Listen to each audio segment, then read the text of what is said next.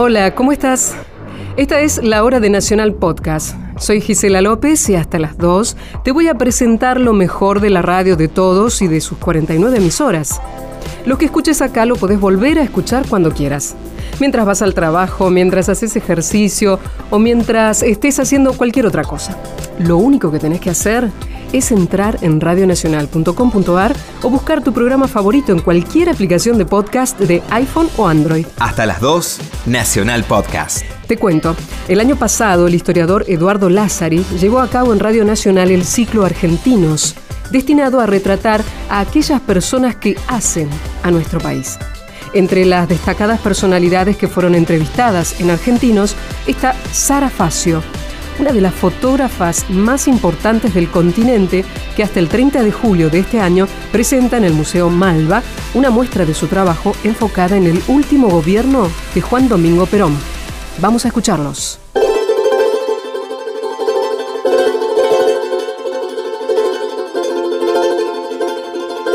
Y este domingo en Argentinos nos vamos a dar un gustazo enorme porque Estamos en comunicación con Sara Facio, esta enorme fotógrafa, esta extraordinaria fotógrafa, que es en realidad una artista que ha hecho arte desde la fotografía, lo sigue haciendo y que para nosotros va a ser un enorme placer poder charlar de eso. ¿Qué tal, Sara? ¿Cómo le va? Muy bien, gracias. Eh, le agradezco el llamado.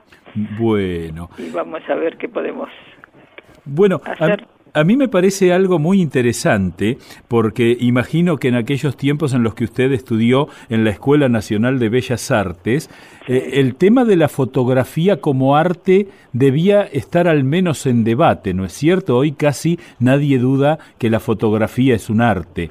¿Cómo eran esos tiempos? Bueno, eh, es bastante es complejo lo que usted dice porque en realidad la fotografía no existía en la Escuela Nacional de Bellas Artes. estamos hablando de los años 40, 50, 50. Claro. Los años 50, eh, en realidad hice la carrera en la década del 40, porque comencé en el 46 y me recibí en el 53. De modo que en esa época la fotografía era simplemente un comercio más que había en los barrios, donde la gente cuando los niños tomaban la comunión o las eh, parejas se casaban, eh, lo frecuentaban, nada más. Y, eh, recién después, después que yo hice con mi compañera de esa época, que era Alicia D'Amico, hicimos un viaje de estudios a Europa.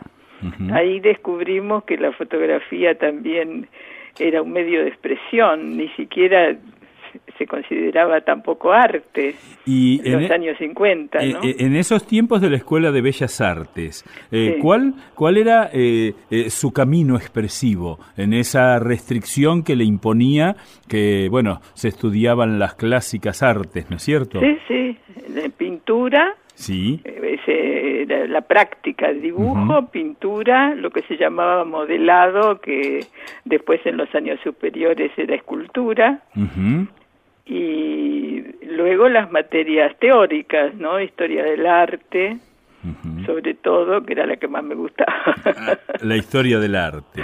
Y, y esa, e, e, esa etapa en París, usted va, usted viaja con Alicia, ¿no es cierto? Sí, sí, y ganamos, este, bueno, no ganamos, nos dieron una beca, en ese momento se llamaba no beca, sino eh, estudiantes patrocinados, estudiantes patronés del gobierno francés, quería decir que el gobierno de Francia lo ayudaba a realizar estudios en Europa, en París sobre todo, ¿no? ¿Y allí cómo fue el encuentro con la fotografía?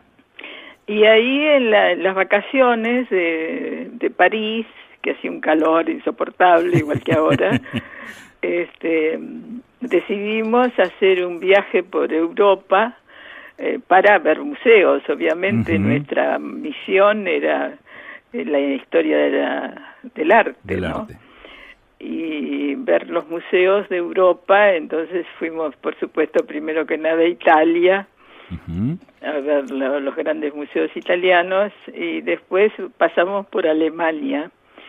Y en Alemania nos encontramos en una ciudad, en, en Frankfurt creo que era, no en Múnich, en Múnich nos encontramos con un amigo nuestro que era eh, ingeniero, sí. un chico, eh, igual que nosotras, recién recibido, eh, que estaba haciendo también un trabajo tipo beca en la empresa Mercedes-Benz de los automóviles, porque en ese momento Fangio en Europa es lo que hoy es eh, Messi, ¿no? Sí, claro, claro, claro, claro. Era una figura, uno decía Argentina y te decía, ah, Fangio. ah, qué, qué, interesante eso. Sí, entonces este, Fangio nos abrió la puerta para que este chico que estaba con otros muchachos también argentinos, eh, todos ingenieros, haciendo un trabajo en la Mercedes, eh, todos, todos se habían comprado cámaras fotográficas porque era era 1955, sí, sí. todavía era posguerra. Claro. Y empezaban todas las fábricas en Europa, sobre todo en Alemania, a trabajar. Claro, claro. Y la, la industria de fotografía era una de esas grandes eh, empresas que, que reanudaban la tarea, ¿no? La, la Lens, que hacía los microscopios, que era conocida por la cámara Leica. Claro. Después estaba la Boylander, que también era muy muy famosa en ese momento. Bueno, toda la, la ACFA, que todavía sigue, por supuesto, y, y ahí, bueno, nosotras, eh, Alicia y yo, nos entusiasmamos y dijimos, bueno, compremos una cámara que era como ahora comprar un teléfono. Claro, ahí, ahí quisiera detenerme en un detalle sobre todo porque eh, nos escuchan en todo el país y nos escucha mucha gente joven. Uy, qué miedo. No, no, todo lo contrario, todo lo contrario. Eh, lo que es muy interesante es que en esos tiempos eh, la digamos la cámara era la cámara con el rollo y había que revelarlo. Es decir que el trabajo del fotógrafo el esfuerzo del fotógrafo el fruto se veía mucho tiempo después y no dependía solo de uno mismo. O las primeras fotos usted las revelaba ustedes las revelaban ustedes mismas. Cómo era ese tema no no no los primeros rollos eh, tomados por nosotras los revelamos a la vuelta del viaje acá en Buenos Aires o sea que ustedes no sabían ¿Qué nada. habíamos tomado? qué, bueno, qué bueno. ¿Y eso qué bueno, qué misterio. Eso, ¿cómo, se vivía esa, esa digamos, ese, esa distancia entre lo observado y lo que era el fruto de la observación? Es que no había forma, porque no, no había una opción, no había claro, otra forma. Claro. Y era, era así. ¿Y eso generaba algún tipo de eh, ansiedad, de inquietud, por ejemplo? A mí sí me daba mucha ansiedad saber qué había tomado porque justamente eh, la fotografía en ese momento era como un registro del viaje, pero no como ahora que se yo tengo amigas que hacen un viaje de una semana y me traen un un pendrive que tiene mil fotos.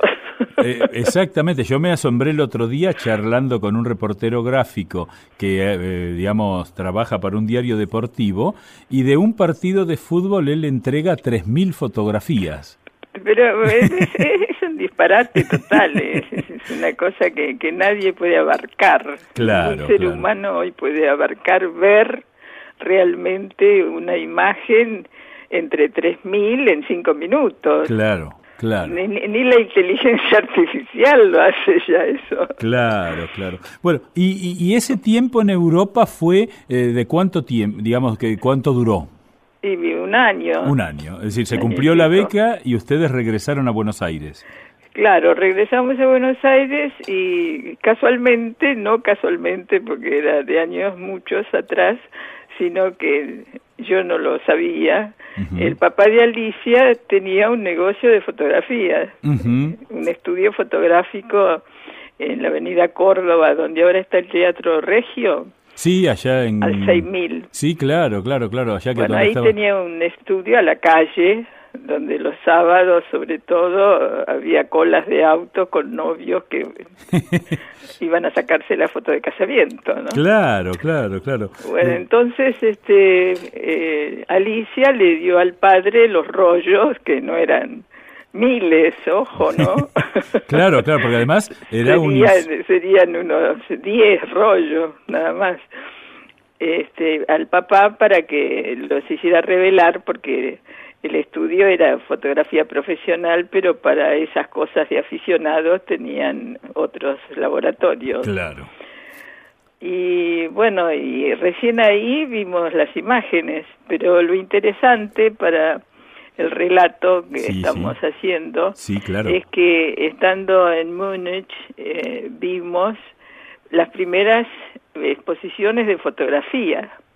Ah. Ah, que, era algo. chicos, este, ingenieros que habían comprado las cámaras y van a ver esas exposiciones como acá se van a ver ahora, pero en el año 55 eso acá no existía. Es decir, que no había, no había eh, digamos, exposiciones de fotografías. Cuando, cuando uno escucha hablar, por ejemplo, de la mítica galería Whitcomb y esas exposiciones, no era lo que estamos acostumbrados hoy. No, pero la galería Whitcomb, Whitcomb era un fotógrafo, pero la galería era galería de arte pictórico. Ah, bien, bien, bien, es decir... No, no existía esa galería, a lo mejor, pero después, en, en los 60 eh, podía haber habido alguna exposición de fotografía, pero que eran lo que se llamaban salones de arte fotográfico, bien, bien. que era otra cosa muy, muy reducida a los aficionados, entre comillas, serios, que se los llamaba así en esa época.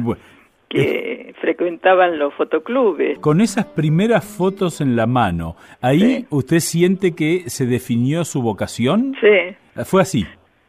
Sí, fue así porque al ver estas exposiciones de fotos, que no eran ni de casamiento, ni de comuniones, ni de paisajes, este, vimos que era una forma de mirar la realidad de otra manera, no era la, pintura. Correcto. Era algo más este, próximo, más realista a, a, nuestra vida cotidiana y a lo que veíamos y que nos pensábamos que nos gustaba reflejar. Bien. Y, y, bueno, entonces al volver a Buenos Aires y ver esas fotos, eh, yo le decía, por ejemplo, ¿no? Le decía al papá de Alicia, eh, mire señor D'Amico, eh, yo cuando tomé este paisaje, lo tomé porque el cielo estaba lleno de nubes y daba una filtración muy especial sobre las casas, y acá no veo nada en esta foto. Entonces me dice, ¿tiene el negativo? Digo, sí, claro. Entonces saqué el negativo y él miró el negativo. Y, esa fue la primera lección en serio que tuve de fotografía en mi vida. Sí. Y me dice, ¿ve este negativo? El cielo son estas nubes que usted me está contando pero que no ve en la copia de papel. Ajá. Digo, ¿y entonces cómo es? Dice, es que el laboratorio que le hizo esta copia no era bueno, hizo una copia estándar. Ajá. Digo, ¿y cómo hago para que la foto sea como yo la tomé y como yo la vi? Claro. Y dice, bueno, haga laboratorio usted. Ajá. ¿Y cómo se hace eso? Y dice, bueno, yo tengo acá un laboratorio, pase y haga así una copia, me dijo dos o tres cosas de muy muy superficial, no nada como profesor. y bueno, y, así empecé, y entré al laboratorio un día y hasta hace pocos años que deshice mi laboratorio, fueron 60 años que no salí del laboratorio porque me encantaba. Es decir, que sus fotografías no solo son una toma que usted hace, sino todo el trabajo de revelado y de copiado. Exactamente. Era, digamos, eh, el 50% para mí era 50 hacer la toma y el otro 50 era hacer las ampliaciones hacer las copias, mirarlas una por una, saber qué era lo que me había llamado la atención cuando hice la toma, si la composición, si blanco y negro, por lo general siempre hice blanco y negro, ¿no? Y, y en ese... Y, bueno, y estuve toda mi carrera haciendo todo ese trabajo, no solamente este, el que usted llama artístico, eh, sino todo, porque mi vida ha sido de ser una fotógrafa profesional. Yo he trabajado toda mi vida en fotografía.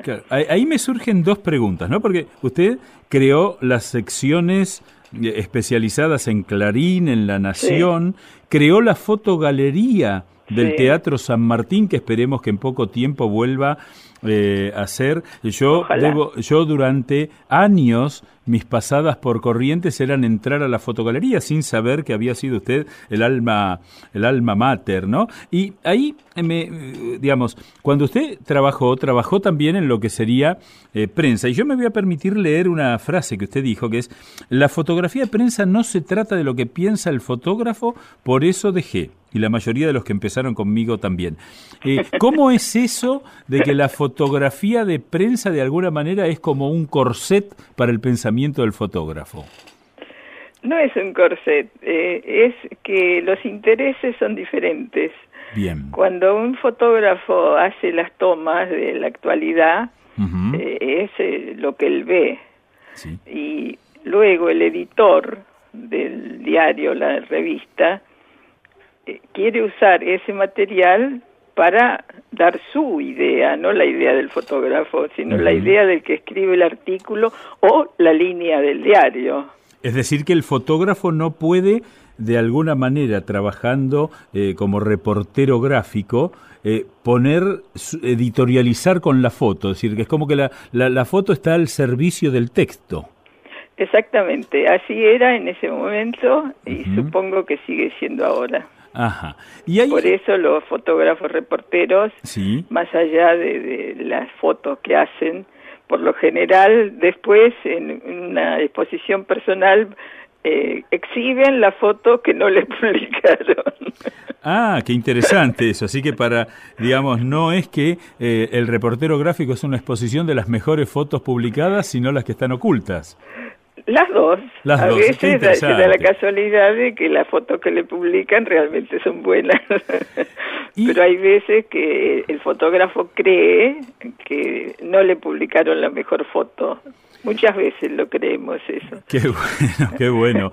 qué, qué, digamos, interesante esa atención. Y ahora, la otra cosa que a mí me ha llamado la atención es que eh, la fotografía argentina desde el inicio, que usted está marcando allá, cuando no había galerías, cuando la fotografía recién se iniciaba, eh, tiene una fuerte presencia de la mujer que no es común en otros ambientes donde el hombre hizo punta y después la mujer tuvo que luchar para incorporarse, porque en ese inicio está Alicia D'Amico, está Sarafacio y, bueno, ahí aparecen figuras históricas como Anne-Marie Heinrich, ¿no? ¿Cómo, María Heinrich. sí. ¿Cómo, ¿Cómo es esa presencia femenina en la fotografía tan fuerte desde el inicio? Es fantástico. Eh, ha sido siempre un pensamiento que yo quise desarrollar en notas, en pequeños ensayos. Y creo que es por el hecho de que se incorporaron desde la entrada ambos sexos. Cuando nació la fotografía, en 1839 fue el descubrimiento, pero digamos en 1860, 70, la mujer eh, eh, ingresó a la materia igual que el varón. Ah, qué en cambio, en las otras artes, la mujer no existía. Sí, sí, claramente. O sea que la... la... historia griega de escultura o de más tarde hablemos de lo más conocido que es el Renacimiento italiano, la mujer no, si estaba en un taller de pintura de Miguel Ángel para abajo estaba eh, ayudando en algo. Bueno, digo sirviendo café porque en ese momento no lo tomaría. No, no, pero es cierto que eh, si uno va a la escultura, por ejemplo, que es un arte milenaria, eh, descubre, milenario, descubre que Lola Mora tuvo que vencer una cantidad de prejuicios a fines del siglo XIX. No, eh, y en el siglo XX. Y en el siglo XX, claro, claro, claro. Ahora, lo que es muy impresionante es que usted me dice que en la fotografía eso no se dio, que entraron Creo que no, de acuerdo a mi visión de la historia, en, 1800 ya había este, en Londres una mujer, eh, Julia Cameron, que, que es el principio del gran retrato fotográfico, ¿no? Lo mejor de una radio. Nacional Podcast.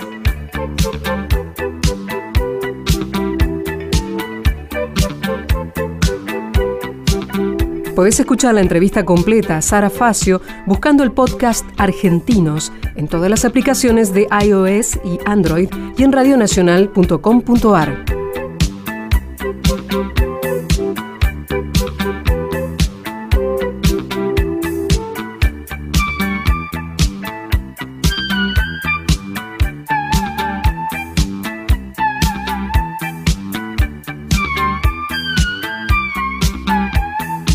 Y lo que escuchas es Talking Heads.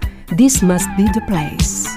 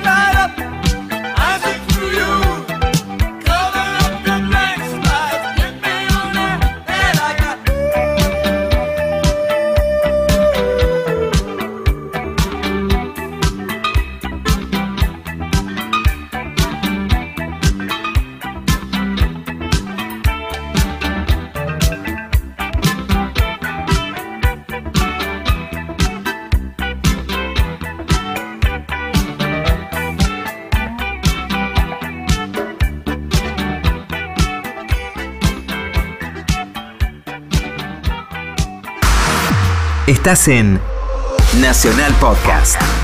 Por la radio de todos. Seguimos en Nacional Podcast.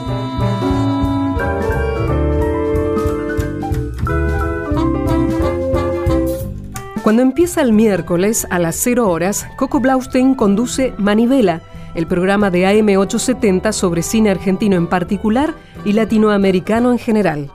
Hace algunas semanas, Manivela dedicó un largo segmento a la figura de Hugo del Carril, cantante, actor, director. Del Carril fue uno de los artistas argentinos más completos del siglo XX. Sin dejar de escucharlo cantar, Oigamos el repaso de su filmografía de la mano de Coco Blaustein.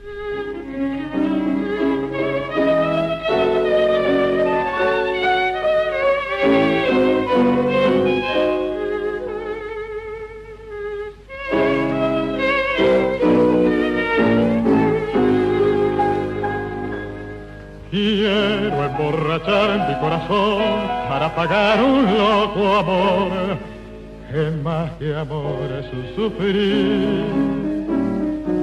Y aquí vengo para eso, para borrar antiguos besos en los besos de otra boca. Si su amor fue flor de un día, porque causé siempre mía esa cruel preocupación. Quiero por los dos picos para olvidar mi obstinación y más la vuelvo a recordar. Nostalgias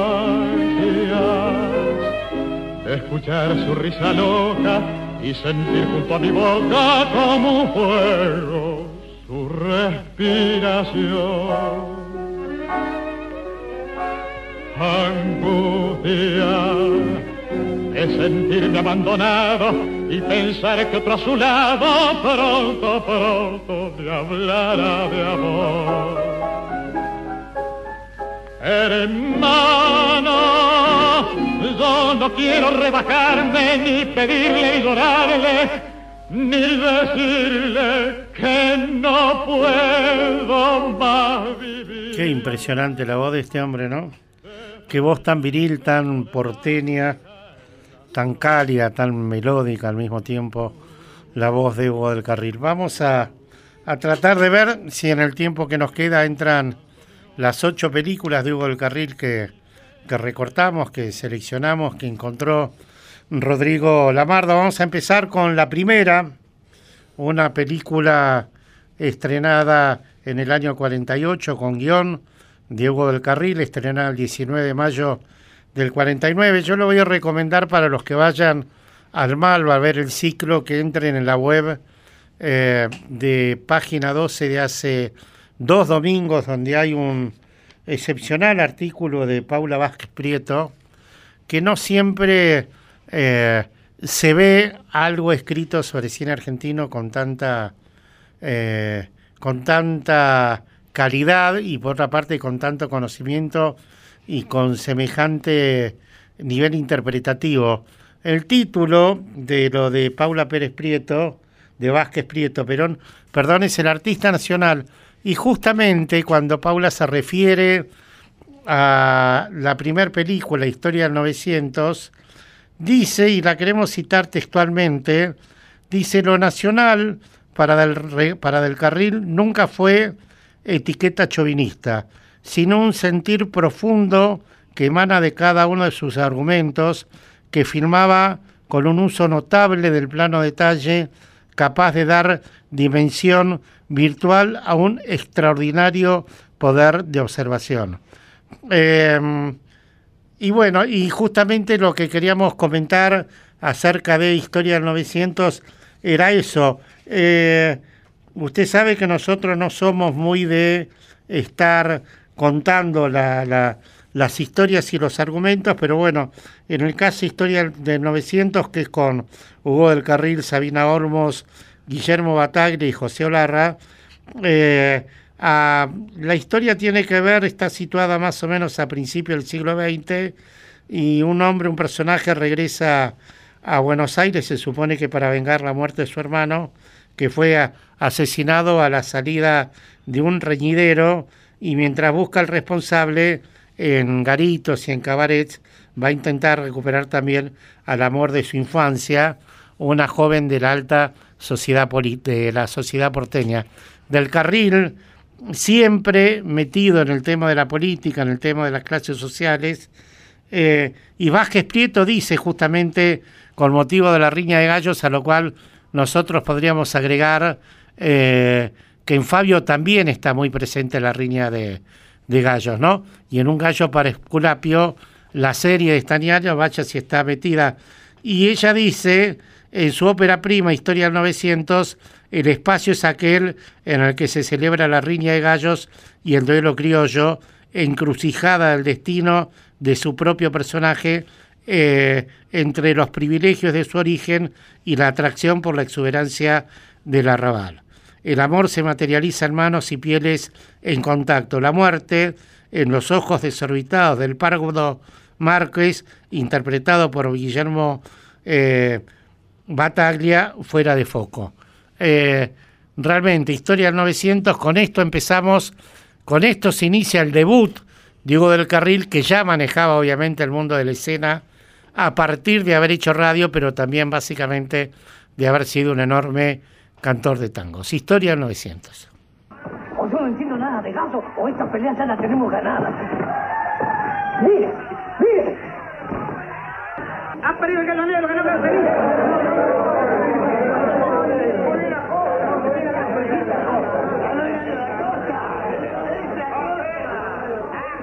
Supongo que otro día me darás de aquí. Lo siento, Márquez. Salgo mañana para Bahía Blanca.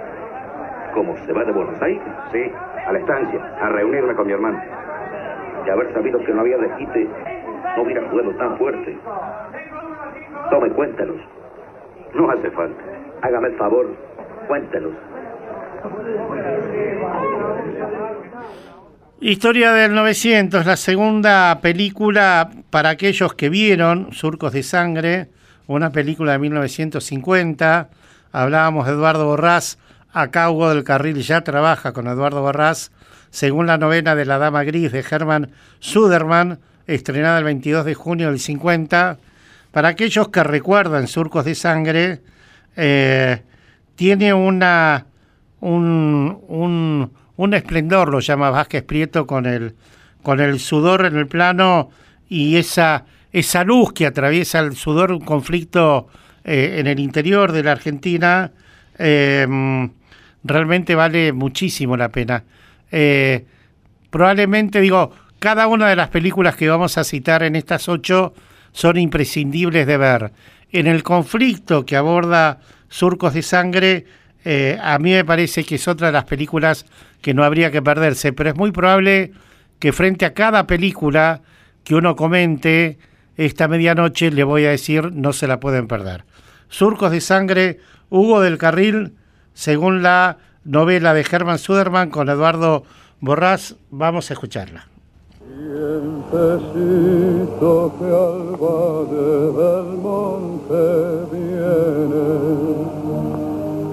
por si duerme mi madre, pasa despacio, no la Oh,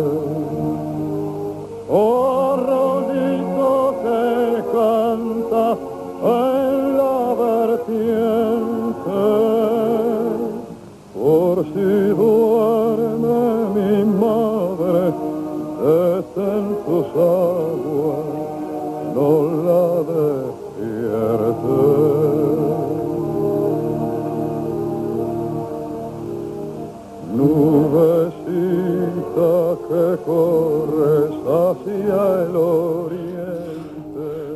De la tercera vamos a hablar lo menos posible, Las aguas bajan turbias, una de las películas o la película más conocida de Hugo del Carril, dos hermanos eh, que se emplean como trabajadores en los yerbatales del Alto Paraná, condiciones infrahumanas de trabajo, la codicia de los patrones, eh, y aparte va también a surgir una historia de amor eh, con un capataz de por medio, la, rebelión madura por fin estalla y lo que es particularmente notable de la película que tiene que ver con la novela del escritor comunista Alfredo Varela es que finalmente los obreros se alzan y castigan duramente a los explotadores, probablemente diría la crónica comunista de aquella época.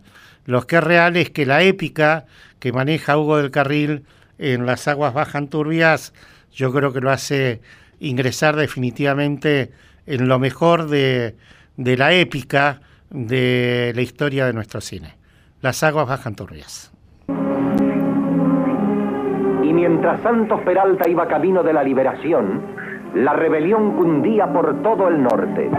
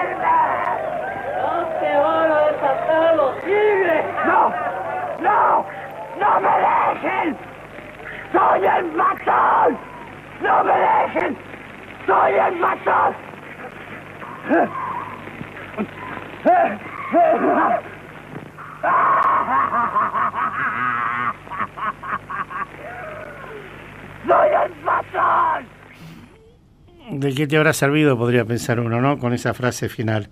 La cuarta, más allá del olvido, una película muy, pero muy, muy notable en esta capacidad, Diego del Carril, de pasar de la épica y del testimonio social a, a una película, a un drama, a un melodrama.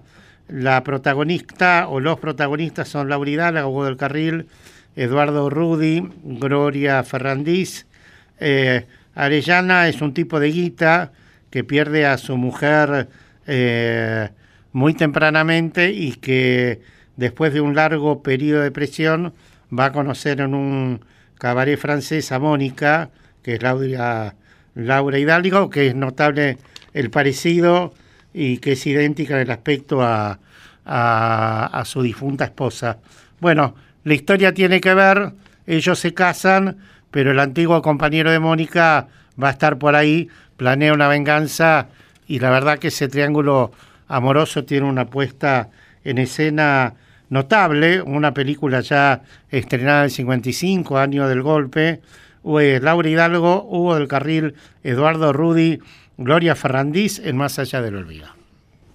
Hay algo que no te he dicho todavía. Esperaba llegar aquí para decírtelo y para que lo comprendas. Acércate.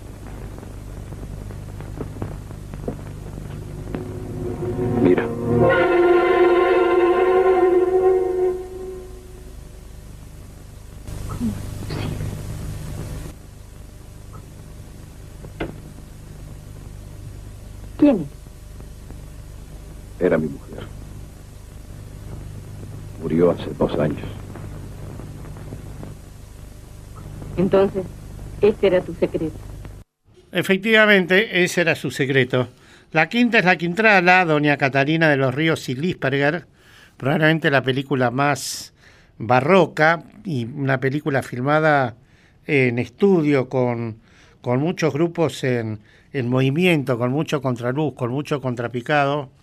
Eh, bueno, acá el, el repertorio, el, el reparto, perdón, no es trascendente, es una película que está, digo, hay que hacer siglo XVII en Chile en estudios y narra la historia de una, de una mujer, de una dama de alta sociedad, en este caso Catalina de los Ríos y Lisperger, llamada la Quintrala, muy, muy despiadada, otra aparece, otra vez aparece la política, aparece el poder, eh, que quiere conquistar a un sacerdote. Una película firmada en, en estudio, decíamos, con un final muy apoteótico, eh, muy pero muy muy particular.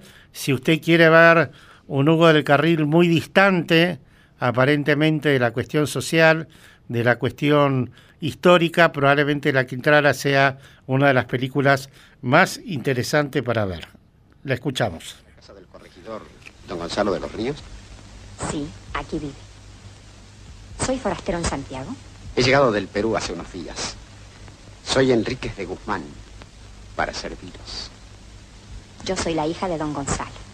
Y a él precisamente estamos aguardando. De nuevo os ruego que me excuséis. Pero me place haberos conocido. También a mí, don Enrique. Y espero que hemos de volver a ver. Que Dios os acompañe.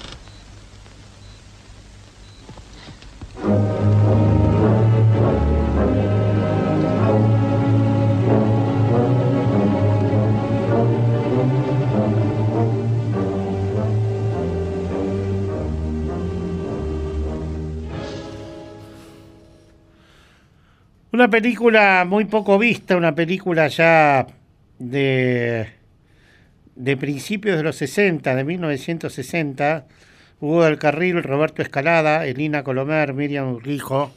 Estamos ya en un, en un mundo del cine que después se, se volcaría masivamente a la televisión, ¿no? Roberto Escalada y Elina Colomer, uno los recuerda por la familia Falcón, Miriam Urquijo por las telenovelas. En este caso va a ser el intento eh, eh, de una especie de fábula metafísica, la denomina Paula Vázquez Prieto, eh, un, básicamente la de un hombre que tiene la oportunidad de, de torcer su destino criminal, un pistolero que enfrenta una partida policial en una casa que tiene una enorme cantidad de ventanas, un chalete en, en las afueras de Buenos Aires, cada, cada tanto lanza una ráfaga de ametralladora, cada tanto eh, muere un policía, cada tanto las fuerzas de la ley repele el fuego detrás de una cantidad de árboles que están ahí en las afueras de la casa, no pasa nada y finalmente, finalmente nada, no vamos a hacer, no le vamos a decir, porque tiene una enorme vigencia con este presente que estamos viviendo, sobre qué es lo que va a hacer el inspector que dirige la carga contra este delincuente, porque nos parece como muy interesante que usted la vea. Culpable, 1960, Hugo del Carril, Roberto Escalada, Elina Colomer, Miriam de Urquijo, suenan de esta manera. Tomás, llévale esto a tu vieja para que lo guarde. ¿Qué te pasa vos? Nada. ¿No te interesa la plata? A mí no. ¿Para qué no sirvió ni a vos ni a mí? Pasó mucha por tus manos en estos años y la tiraste. ¿Es un reproche? No. Es la verdad. ¿Y qué hay con eso? Que otro hombre en tu lugar hubiera Yo no soy como los demás. Ya lo sé. Pero vos antes hablabas de justicia. Ahora hablas de plata. ¿Qué más? Que poco a poco te has ido pareciendo a la gente que odias. ¿Qué diferencia hay ya entre vos y ellos? ¿Seguí? La plata y lo que la plata da se te metió en el alma. Te está pudriendo. Estás en Nacional Podcast, por la radio de todos.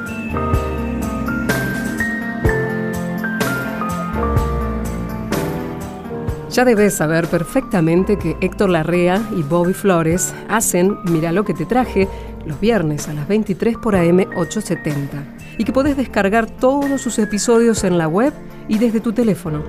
Lo que por ahí no sabías es que la semana pasada Bobby quiso hacerle escuchar a Etitor un tema de The Velvet Underground y que al empezar a contar la historia de la banda le dio un pie inmejorable a Larrea para que confiese cómo conoció nada menos que a Andy Warhol. Oigamos. Bueno, Héctor, mire, hablando de talento, ¿sabe que le traje yo? Usted lo conoció, Andy Warhol. Sí. Sí, o sea, lo conocí en, en- en un teatro en Nueva York. Sí, sí me contó. No sabía quién era. No, no sabía quién era. Era en un... Porque allá en... en- en- Estaban haciendo tango argentino. Iba tango argentino, claro. Claro. Y dice, este, hicieron, hacen, una cosa que es habitual en Broadway, hacen tres funciones para invitados especiales Ah, sí, sí, sí. y para periodistas. Sí, sí. Por eso, la, la noche en que se estrena, a las dos horas tenés el New York Times con la crítica. Claro, porque el tipo lo vio cuatro días antes. Claro, claro, lo vio. Más vale que ya lo tengas bien, ¿no? Sí, obvio, es obvio. Y yo veía, te- bueno, esto para refrescarlo porque por ahí hay alguien que no sabe de qué estamos hablando. Yo, había- yo me, me puse a grabar. No es que se me lo contó a mí, no lo contamos en la radio. No, no. No había mucha gente, eran invitados especiales. claro. Y allá sentado atrás había un solo tipo. Yo me senté cerca del tipo para grabar y al otro día mandarlo a rapidísimo por Radio Rivadavia. Y el tipo me viene a hablar. Y me hablaba en inglés. Y yo no entendía lo que me decía. Y me molestaba porque me trababa la... Hincha pelota. digo. La, sí, un hincha pelota. Y entonces me moví de allí, me fui a ver a Juan Abraham, que era mi amigo, Sí. el, el representante de Radio Rivadavia, el corresponsal de Radio Rivadavia en Nueva York. Y le digo, che, ese tarado que me molesta, ¿por qué no, no me lo sacás de encima? Porque ahí tengo el parlante al lado. Mira, sí, ¿sabés quién es ese tipo? No, no sé, es un, un- un Molesto. Dice, es Andy Warhol.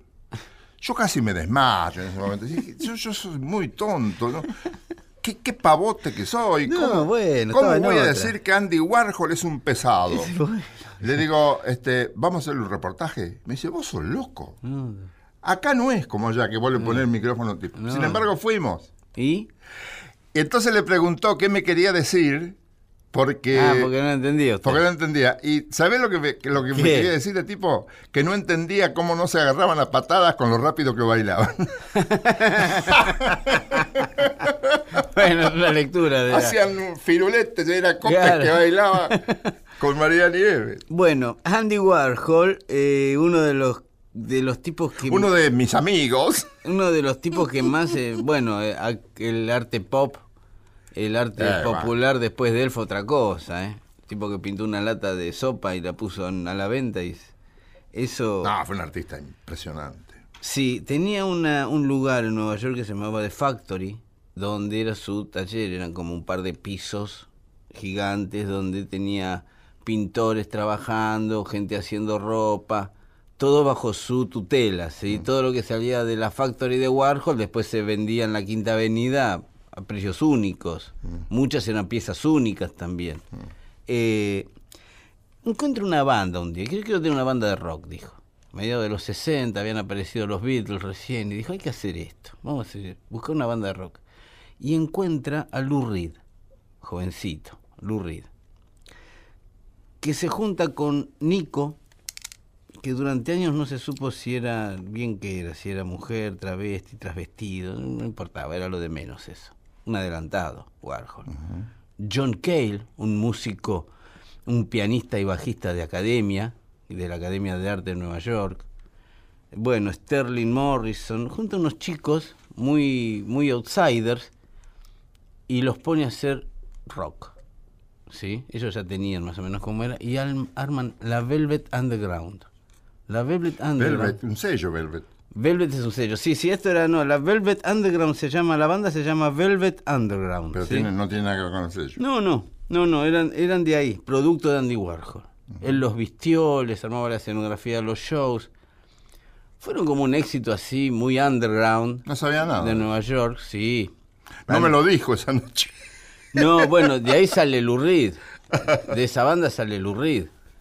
Eh, David Bowie era fan de la Velvet Underground. David Bowie le empieza a producir discos a Lou Reed porque era fan de Velvet Underground. Cuestión es esta, a este punto quiero llegar. La Velvet Underground vendió 5.000 discos de su debut, de su disco debut, lo cual es nada. En Nueva York eso es nada. Es un fracaso.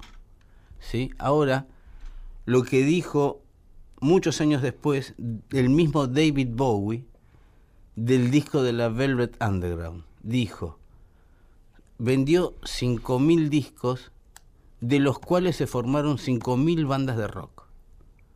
O sea, tipo que escuchaba ese disco, tipo que hacía una banda de rock. ¿Por qué no se vendió más?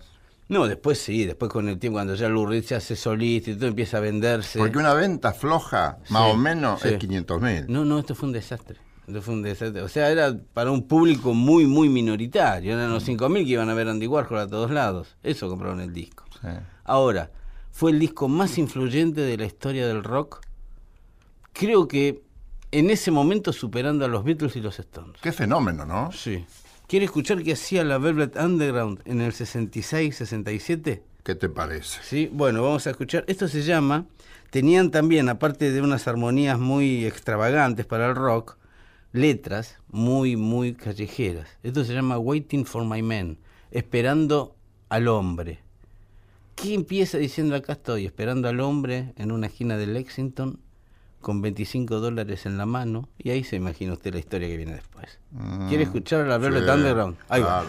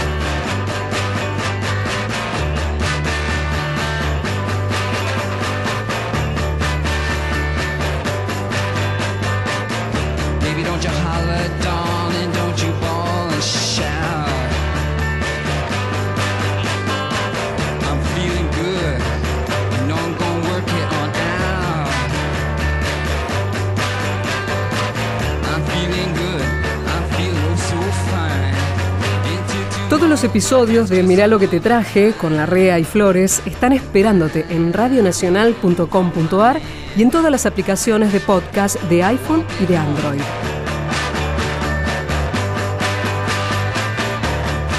Y hasta aquí llegamos.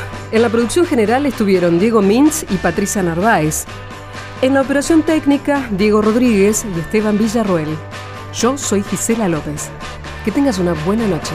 Nacional Podcast.